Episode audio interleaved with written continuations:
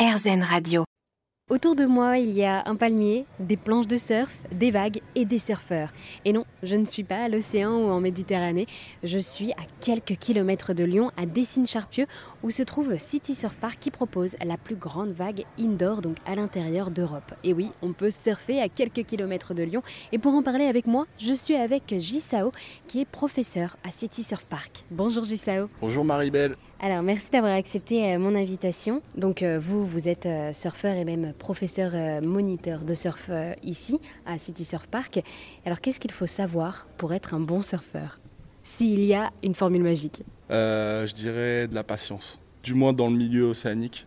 Hein, dans le surf traditionnel, c'est voilà, pour prendre l'exemple de la France, on est en France, on évolue la plupart du temps, que ce soit dans les Landes ou sur toute la côte plus au nord, ça reste des bancs de sable. On a des grandes marées en France, donc on a des conditions sur toute une journée qui peuvent euh, être très changeantes. Avoir des fenêtres euh, où dites où la vague est parfaite euh, qui peuvent durer une demi-heure des fois. Parce que aussi on a ce phénomène de vent où il faut que le vent soit dans la bonne direction ou qu'il n'y ait pas du tout de vent pour avoir un, plan d'eau dit glacis.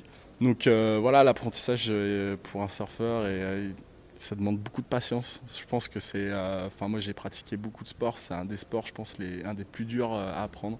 Et euh, voilà, il faut rien lâcher. Et ça demande voilà, aussi de, se faire les bras, de se faire de la rame, parce que voilà, le, sport en lui-même, quand on évolue à l'océan, c'est quand même, on va dire, 90% de la rame. Il faut aussi apprendre à apprivoiser l'élément naturel, donc les phénomènes de bain, de courant, par exemple, quand on a des vagues comme dans les Landes, par exemple, sur des bancs de sable, la vague, elle peut, elle peut péter à différents endroits.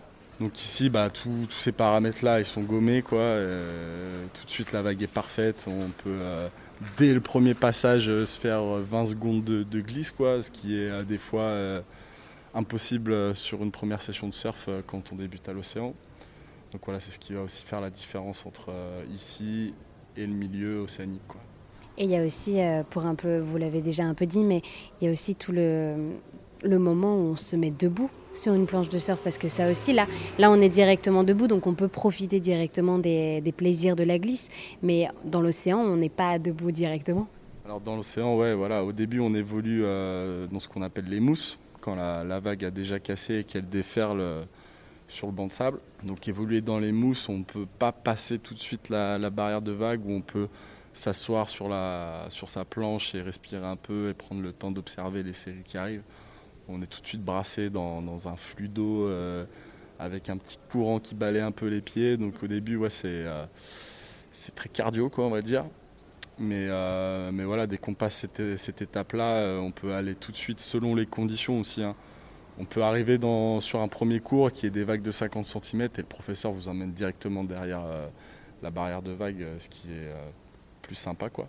Mais c'est vrai que des fois, bah, voilà, on choisit pas et des fois il peut y avoir des grosses houles, donc on attend la marée basse pour que on ait pied euh, un peu plus loin et que, puisse, euh, que ça puisse faciliter l'approche des mousses et euh, le départ. Et c'est sûr que le take-off ici, on part assis du bord, donc on se lève tout de suite et on n'a pas ce phénomène de ce principe de ramer, se faire le take-off, c'est-à-dire de passer de la, position allongée à debout qui est quand même euh, le, grand truc à apprendre euh, en surf au début.